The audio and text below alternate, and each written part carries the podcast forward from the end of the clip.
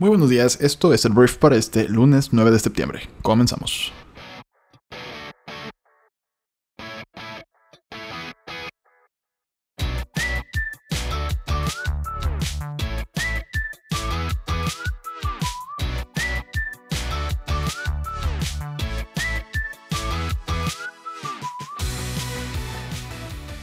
Hola, muy buenos días. Eh, bienvenidos a esto que es el Brief. Es el programa en Briefy en el cual te puedes informar con las noticias más relevantes de México y el mundo en cuestión de minutos. Yo soy tu anfitrión Arturo Salazar, uno de los fundadores de Briefy.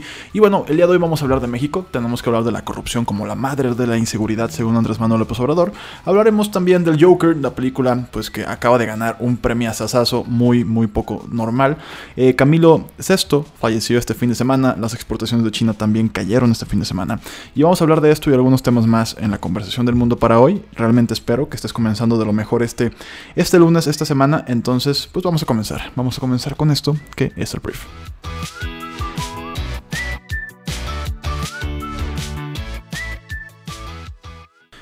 Muy bien, muy bien, Refer. Vamos a comenzar hablando de México porque el día de ayer, este fin de semana, no estoy seguro si fue el día de ayer, eh, Andrés Manuel López Obrador, que sigue siendo el presidente de México durante otros cinco años, em, sostuvo que la corrupción es la madre de la inseguridad que se vive en gran parte del país y adelantó que se dará a conocer la amarga realidad de cómo los jóvenes son enganchados y las drogas son de lo más nocivo que puede haber. El presidente reiteró que uno de los retos que enfrenta su administración es presentar el desafío que representa la atención de la inseguridad y que no es resultado sino de la corrupción que ha orillado a la población a delinquir. Subrayó que está atendiendo personalmente el asunto de la inseguridad y violencia todos los días, esto ya lo sabemos, de su pitch de que de 6 a 7 de la mañana con el gabinete de seguridad y bla bla bla bla bla, recibe el reporte, ¿no? Le dan el reporte del día y el tema es que Andrés Manuel dice que tenemos que poner orden, aseveró y recordó el ejemplo del huachicol que generaba pérdidas de hasta 65 mil millones de pesos al año y que por default se descontaba de Hacienda en el presupuesto de egresos. Entonces, bueno, acusó eh, que uno de los problemas que ha generado un incremento de, de la delincuencia es que en los medios de comunicación se ha difundido como una forma glamorosa de vida, porque pintan de color de rosa ese mundo de la delincuencia hasta en las series de televisión, ahí tirando unas cuantas pedradas tal vez a Netflix o a las diferentes productoras que han sacado películas con referencia a las vidas de los narcotraficantes, ¿no? Entonces Andrés Manuel subrayó que aparecen los delincuentes, los delincuentes en mansiones, carros último modelo, ropa de marca, muchachas y muchachos guapos y con mucho poder que someten hasta el presidente. Entonces en ese contexto dijo que ahora van a dar a conocer pues la amarga realidad, lo dije anteriormente, de cómo los jóvenes son enganchados y las drogas son de lo más nocivo que puede haber porque se trata de veneno que termina por destruir su vida en menos de un año. Agregó que una de las principales consecuencias de esta situación es la desintegración de la familia y que es la institución de seguridad más importante del país. Entonces, eh, pues Andrés Manuel aventó esto que pues parece más motivacional que otra cosa. No hubo muchas acciones, te digo, nos sigue dando el mismo discurso en cuanto a, pues yo tengo las reuniones todas las mañanas de 6 a 7, pero se supone que esto, no sé si él pensaba que solamente con esto las cosas iban a mejorar, pues al estar al tanto de la situación. Yo estoy seguro de que no, porque Andrés Manuel no es ningún tarado, a pesar de que mucha gente se empecina en decir que es un estúpido, la realidad es que pues no, es el presidente de México. El punto aquí es que la situación en el país no mejora y la pues estrategia de seguridad actual no está mejorando. Entonces habrá que hacer cambios, habrá que hacer modificaciones, habrá que cambiar el enfoque o habrá que aspirar a un tema de desarrollo eh, que nos va a tomar pues una generación más en resolver. La inseguridad tal vez algún día disminuya a la hora de que haya oportunidades en México, entonces habría que apostar ahí. Te digo, hay muchísimas opciones, podríamos hablar, debatir mucho tiempo. Digo, no vamos a debatir porque estoy solo aquí en el micrófono, pero este, ese es el punto, ¿no? O sea, Andrés Manuel aventó como la corrupción es la madre de la inseguridad en el país. Podríamos estar de acuerdo. Este, sin embargo, ya es mucho más complejo, ¿no? O sea, ahorita tal vez pues sí, la madre, tal vez sí, ¿no? Fue la que parió la inseguridad hace muchos años, la corrupción fue la que dio a luz a la, a la inseguridad. Hoy en día, pues ya la inseguridad es una persona hecha y derecha con muchas, muchas herramientas para pues darnos en la madre a los mexicanos. Hablemos de cine, hablemos de cine porque este fin de semana Joker, que pues es del director Todd Phillips, ganó este sábado el León de Oro del Festival Internacional de Cine de Venecia, que es el galardón más importante del certamen. La cinta es protagonizada por Joaquín Phoenix, que pues da vida al comediante Arthur Fleck. En su estreno mundial el pasado 31 de agosto, el film recibió una ovación de 8 minutos por parte de los asistentes.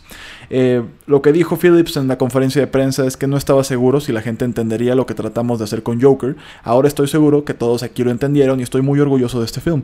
El director agregó que tanto él como Phoenix enfrentaron muchos obstáculos para la realización de esta película y bueno, Joker se estrena en los cines de México el próximo 4 de octubre. Yo ya la quiero ver, sobre todo pues es una película que pues de repente uno dice, oye, pues es el villano, uno de los villanos de, Batman y ganó una ganó un León de Oro en Venecia. Es algo que no es normal, ¿no? O sea, nunca, nunca una versión de Iron Man ganó un, un festival de Cannes o, o un León de Oro en Venecia. Entonces, vamos a verla. Tenemos que ir a verla. Y bueno, vamos a hablar de la muerte del huracán Dorian, porque ya este fin de semana digo, todavía causó algunos problemas. Miles de residentes de Nueva Escocia están sin electricidad después de que Dorian, que ahora es un ciclón post-tropical, golpeó la costa atlántica de Canadá el domingo por la mañana. La tormenta que pues ha dañado y destruido miles de hogares en las Bahamas y se ha cobrado al menos 43 vidas tocó tierra en Canadá, cerca de Halifax, Nueva Escocia, el sábado por la noche. Los fuertes vientos derribaron una gran grúa y dejaron sin, sin electricidad a más de 300, perdón, 70 mil personas. En las Bahamas, la Guardia Costera de los Estados Unidos informa que 290 personas fueron rescatadas, pero unas 70.000 personas están sin hogar en la isla.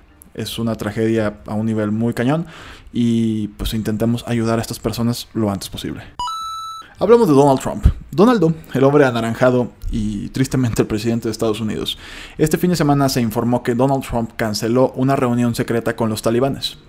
El presidente Donaldo dijo el sábado que canceló las reuniones secretas con los líderes talibanes y por separado también con el presidente de Afganistán, Ashraf Ghani, que aparentemente estaban programados para este domingo en Camp David. El presidente suspendió las conversaciones luego de que los talibanes se responsabilizaran por un reciente ataque en Afganistán en el que un soldado estadounidense fue asesinado. El ataque también llevó a Trump a suspender por completo las negociaciones de paz con los talibanes. Entonces todo esto lo anunció vía Twitter porque dice que no se puede fiar de quien ha matado a 12 inocentes en, un atentado perdón, en Kabul, Donald Trump dijo que qué clase de gente mataría a tantas personas para aparentemente fortalecer su posición de negociación. Eh, así no lo han conseguido y solo han empeorado la situación. No, si no pueden, acordar un alto al fuego durante estas importantes conversaciones de paz e incluso han sido capaces de matar a 12 personas inocentes, entonces probablemente no tengan el poder necesario para negociar un acuerdo significativo. Fue lo que dijo Trump. Finaliza preguntándose cuántas décadas más están dispuestos a luchar de alguna forma, es de las primeras veces que yo digo, güey, está bien lo que estás diciendo. está, o sea, es, coherente lo que estás diciendo. Entonces, bueno, el tema es que aquí Estados Unidos quería ponerle pues un fuego, ya un alto al fuego a la guerra en Afganistán, eh, a los conflictos que hay por allá, pues. Por eso tenían que tener esta esta reunión con los talibanes, pero recientemente pues, los talibanes han lanzado una ofensiva en contra de la capital de la provincia de Kunduz y han perpetrado dos atentados suicidas en Kabul, uno de los cuales, como ya lo dije, cobró la vida de un sargento del ejército estadounidense. Entonces, con este ya son 16 los militares de estadounidenses muertos en, Afganistán, perdón, durante este año. Eh, este borrador de acuerdo de paz incluía la retirada de miles de militares estadounidenses a cambio de garantías de que Afganistán no se convertirá en un refugio de Al Qaeda. El Estado Islámico o cualquier otra organización que pueda atacar a Estados Unidos y a sus aliados. Entonces, por lo pronto todo esto se cae. Era algo que pues le conviene a la seguridad nacional de Estados Unidos, pero bueno, los talibanes sí metieron la pata gacho y pues veremos qué prosigue. Hablemos de Hong Kong, que pues es este pequeño territorio chino que ha estado provocando tensión en todo el continente y pues un poquito de expectativa en el resto del mundo. Eh, algo interesante sucedió este fin de semana porque los manifestantes de Hong Kong este fin de semana salieron con banderas de Estados Unidos pidiendo ayuda internacional. Em, Hong Kong, pues que este domingo se abrazó a la bandera de Estados Unidos porque los manifestantes han enviado su mensaje desde las calles al gobierno y a la policía de Hong Kong, pese a la retirada definitiva del proyecto de ley de extradición, que era lo que había originado esto originalmente. Eh, dije lo mismo. Los ciudadanos no, ahora sí que no van a dejar su presión hasta que no vean cumplidas el resto de sus demandas. Y lo han expresado primero por las buenas, con una marcha de decenas de miles de personas envueltas en la bandera de, y, pues en la bandera de Estados Unidos, caminando hacia el consulado de Estados Unidos en Hong Kong y después por las malas porque cuando hacia la media tarde ya había grupos de jóvenes radicales vestidos de negro y comenzaron a, pues, a perpetrar episodios de violencia, ¿no? Y bueno, los manifestantes cuando se pone esto interesante y muy incómodo para China es cuando pues estos, estos jóvenes, no tan jóvenes, lo que están haciendo pues es marchar e intentar obtener el apoyo de Washington, solicitando directamente a Donald Trump a liberar Hong Kong. O sea, este tipo de cosas obviamente a China lo incomodan muchísimo, porque si de por sí hay un conflicto comercial en curso, y además tienes a Hong Kong, que ya no es el nodo financiero tan importante que era anteriormente, sin embargo sigue siendo muy importante Hong Kong, y está pidiendo que Estados Unidos lo libere, ¿no? Como si fueran esclavos de China. Entonces todo esto pues es incómodo. Eh, este fin de semana fue eh, la, la catorceava semana de protestas y no tenemos ni idea de dónde va a terminar esto. O sea, ya encarcelaron a algunos de los líderes de los manifestantes. La lideresa de Hong Kong ya retiró, te digo, esta propuesta de ley que era un tema de extradición hacia China continental, pues, para que pudieran extraditar a los habitantes, a los ciudadanos de Hong Kong a China. Ya también retiraron ese proyecto de ley. Sin embargo, hay más este, demandas por parte de estos jóvenes y no tan jóvenes que, pues, incluyen muchas incomodidades y van mucho en pro de la democracia de este territorio, ¿no? Entonces, la última noticia es que ahora están pidiendo que Donald Trump los libere. Entonces, pues vamos a ver si Donald Trump pues, se anima a responder algo de esto. Y bueno, ya estamos hablando de China, vamos a hablar de su eh, situación comercial. Las exportaciones chinas bajaron inesperadamente en agosto por una caída brusca de los envíos a Estados Unidos. Las exportaciones pues cayeron, em, ahorita te voy a decir cuánto, pero el punto es que esto apunta a una mayor debilidad de la segunda economía más grande del mundo y subraya la necesidad de más estímulos a medida que se intensifica la guerra comercial entre Washington y Pekín. Se espera que Pekín anuncie más medidas en las próximas semanas para evitar el riesgo de una fuerte desaceleración económica al aumentar la presión comercial por parte de Estados Unidos, entre las que se incluirían los primeros recortes de los últimos cuatro años en algunas de los principales tipos. Entonces, bueno, em, aquí el punto es que las exportaciones cayeron un 1% en agosto respecto del mismo mes del año anterior, la mayor baja desde junio cuando disminuyeron un 1.3%, según datos de aduanas publicados el domingo. Y bueno, en un sondeo de Reuters, los analistas esperaban un aumento del 2% tras la subida del 3.3% de julio. Y esto es música para los oídos de Donald Trump, porque de alguna forma han empezado a jugar un poquito con la opinión pública. Eh, los chinos han empezado a presionar a Donald Trump por el tema electoral, empujando a que pues, esto se desbalance un poquito más. Pero Estados Unidos le ha ido mejor en cuanto a los resultados económicos chinos. O sea, me, refiero a que a China le ha ido peor, pues, económicamente hablando como país, ah, derivado de la guerra comercial con Estados Unidos, que a Estados Unidos. Entonces, a pesar de que hay mucho temor en el tema de la recesión, ya, o sea, los gringos como que ya empiezan a creer realmente que su economía va a entrar en recesión, todavía no han llegado a un punto como los chinos que ya ven este tipo de números tan tan drásticos, ¿no? Y directamente consecuencia de la guerra comercial. Entonces, te digo, la guerra comercial no la gana nadie. Al final de cuentas, si, una si las dos economías más grandes del mundo se desaceleran, el mundo se va a desacelerar. A nadie nos conviene, pero ya es un tema que pareciera ser de orgullo, O sea, al final de cuentas, los consumidores son los que lo pagan. Y esto es algo que no entiendo porque no entienden los líderes de estos dos países. Hablemos de Camilo Sesto, que es un cantante español que falleció este sábado a los 72 años de edad, según informó su cuenta oficial de Twitter. Sesto es conocido por temas como Vivir así es morir de amor o Perdóname. Eh, de hecho, iba a presentar un nuevo material discográfico sinfónico este 13 de septiembre, el cual será lanzado en vinil. Sesto, pues es, es, originario de Alicante, allá en España, estuvo en diferentes agrupaciones como los Daysons y los Botines, pero realmente comenzó a tener gran éxito durante la década de 1970 y 80. El sencillo lanzado en el 70 que se llama Algo de mí se convirtió rápidamente en el número uno de las listas y se trató del primer éxito de su carrera que, le, que lo consagró para siempre en la escena, ¿no? Entonces, al final de cuentas, realizó duetos con cantantes como por ejemplo Rocío Durcal, Alaska y Ángela Carrasco. Y bueno, al final del día es un artista que pues en México sí tuvo su presencia. Yo soy muy joven y digo, no es que sea muy joven, es un tema de edad, pero no, digamos que obviamente no viví el auge de su carrera. Sin embargo, dejó huella en el país, en México dejó este, un país. Era compositor, algunos de sus temas fueron popularizados por gente como Miguel Bosé, José José, Ángela Carrasco una vez más, y bueno, en todos los festivales, Festival de Viña del Mar, estuvo en muchos lugares.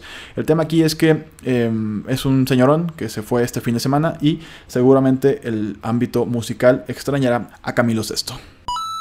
Vamos a hablar de unos cuantos deportes que vale la pena mencionar porque, bueno, Charles Leclerc puso fin a la espera de nueve años de Ferrari, esto es Fórmula 1, de una victoria en casa al resistir los embates de la dupla de Mercedes y llevarse el Gran Premio de Italia. Este pasado domingo. Y bueno, sumando de paso su segundo triunfo sucesivo en la Fórmula 1, el monegasco de 21 años que partió desde la pole position fue ovacionado por los apasionados aficionados de Ferrari, porque pues Ferrari es italiano, ¿no? Y bueno, al cruzar la meta con 8 décimas de segundo de ventaja sobre el finlandés Valtteri Bottas y el británico Lewis Hamilton, que es el actual líder del campeonato. Entonces, la última vez que Ferrari ganó en Monza fue en el año 2010 por medio del español Fernando Alonso. Si queremos hablar de Checo Pérez, el mexicano de Force India terminó en la séptima posición, cruzando justo entre los pilotos de Red Bull, Alexander Albon y Max Verstappen. Entonces, esta es la historia. El punto es que eh, Ferrari pues recupera después de nueve años el GP de Italia. Nos devolvemos a México para hablar de Hacienda, para hablar de impuestos, porque, bueno, los delitos fiscales generan pérdidas de hasta el 6.2% del Producto Interno Bruto. La evasión y ilusión de impuestos en el país ocasiona esta pérdida en la recaudación que oscilan entre el 2.6 y el 6.2% del Producto Interno Bruto, de acuerdo con la Dirección General de Finanzas del Instituto Belisario Domínguez del Senado. El documento que se llama Alternativas para reducir la evasión y ilusión de impuestos de las empresas factureras o fantasmas señala que el uso de facturas apócrifas ha perjudicado las finanzas públicas y el bienestar económico, al reducir la disponibilidad de recursos públicos que el gobierno puede orientar a cumplir con sus funciones.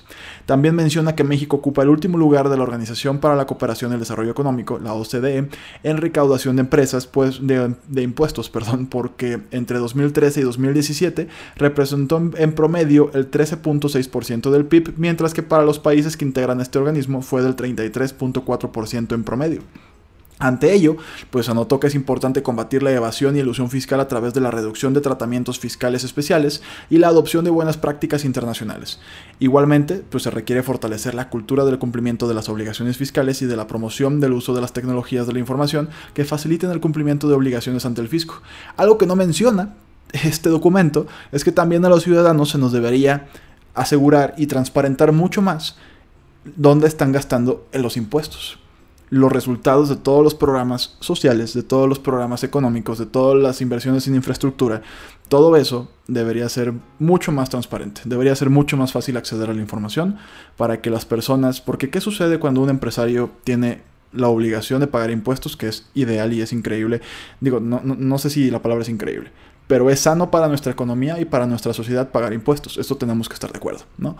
Aquí el punto es que pagar impuestos Así como es una obligación, debería ser una obligación por parte del gobierno rendirnos cuenta y brindarnos pues servicios de calidad a los ciudadanos. ¿Qué es lo que pasa? Que pues uno ve y entrega sus impuestos, pero, pero a la hora de que te lo devuelven en malas calles, en malos servicios de salud, en mala educación, en diferentes puntos críticos que nuestro país pues adolece muchísimo, ahí es cuando uno dice, güey, pues creo que es mucho mejor dárselo a una organización sin fines de lucro, a una fundación, o sea, a gente que me puede constatar y puedo verificar que está utilizando bien los recursos que pues, yo debería darle al fisco, ¿no? Entonces ahí está como lo que el gobierno o sea, sí, o sea, puedes educarnos para que nos guste más pagar impuestos y hablar de un 2.6 o 6.2% de Producto Interno Bruto que estamos dejando por no pagar lo que deberíamos tal vez pagar como ciudadanía, es algo que suena muy fuerte. Al mismo tiempo, el gobierno debería devolvernos con mucha mayor claridad, con mucha mejor comunicación, con muchos mejores servicios gubernamentales, lo que están haciendo con nuestro dinero. Entonces, de esa manera, pues qué rico pagar impuestos. Qué rico si Andrés Manuel aspiraba o aspira todavía a tener servicios de salud de nivel de los países nórdicos. Está increíble. El día en el que yo pueda entrar a una institución pública de salud y me den un servicio como, lo me, da una, como, lo me, como me lo puede dar una institución privada, que yo tengo que ir a gastar pues mucho dinero para poder entrar ahí o tener seguros de gastos médicos también costosos, el día que yo pueda entrar a un hospital y ser recibido como debo ser recibido y como cualquier persona en nuestro país debería ser recibido. Nada de que te doy la cita para la consulta a los 20 días y la operación te la programo en dos meses.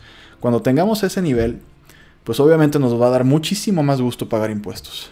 Entonces, se me hizo a mí muy chistoso el documento que, que saca, ¿no? Así culpando realmente a las personas que no pagan impuestos de que pues el gobierno no está contando con la recaudación suficiente para poder este, de hecho tiene un déficit. No, no, lo que presupuestaron al principio de año no se está cumpliendo en cuanto a recaudación. Entonces eso obviamente eh, pues hace que tengas que recortar eh, los recursos para diferentes programas, pero se me hace muy chistoso que sea un tema de que es que no están pagando impuestos. Y tiene razón, muchísimas empresas grandotas, muchísimas que tienen estrategias fiscales brutales, no pagan impuestos como deberían.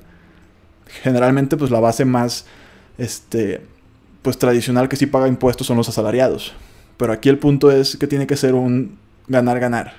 Es como, ok, la ciudadanía te paga impuestos, tú úsalos bien y transparenta y comunica, porque tal vez me puedas decir, no, pues es que puedes pedirle información, es que, o sea, sí, güey. Pero ¿qué sucede si tuvieras un plan de comunicación fregón en los tres niveles de gobierno que me pudieras decir a mi ciudadano, mira, güey, aquí se está utilizando tu dinero? Estoy seguro que lo pueden hacer. No sé si no tengan la creatividad o las personas capaces de hacer esto. Pero que se puede, se puede. Entonces, esa es mi opinión más. Pero el tema es ese. Los delitos fiscales pues están generando pérdidas de hasta el 6.2% del Producto Interno Bruto en México.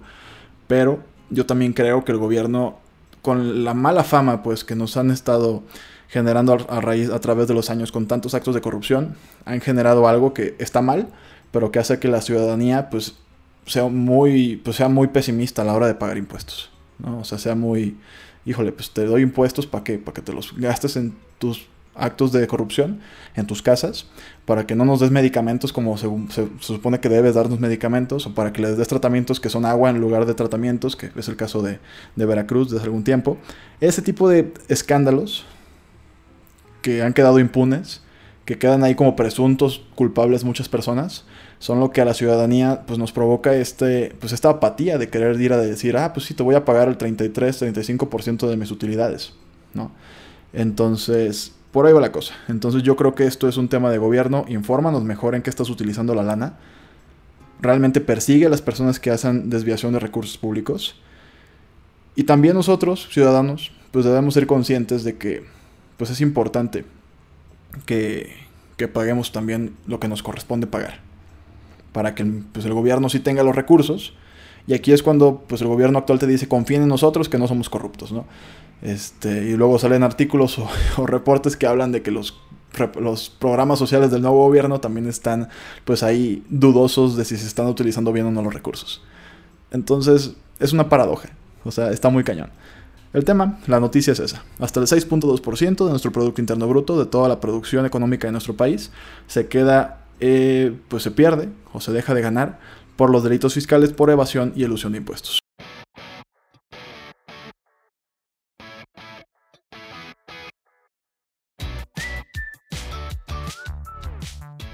Muy bien, Briefer. Esta fue la conversación del mundo para este. ¿Qué día es hoy? Hoy es lunes. ¿Cómo olvidarlo?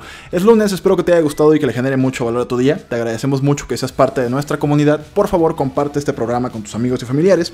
Pasa nuestra aplicación móvil para que sigas informándote. Y por último, suscríbete a Briefy Pro para que tengas todo nuestro contenido en temas de desarrollo de tu mente y de tus emociones. Entonces, gracias por estar aquí. Nos escuchamos en la próxima edición del Brief el día de mañana. Yo soy Arturo. Pasa un gran día. Buen lunes. Un abrazo. Adiós.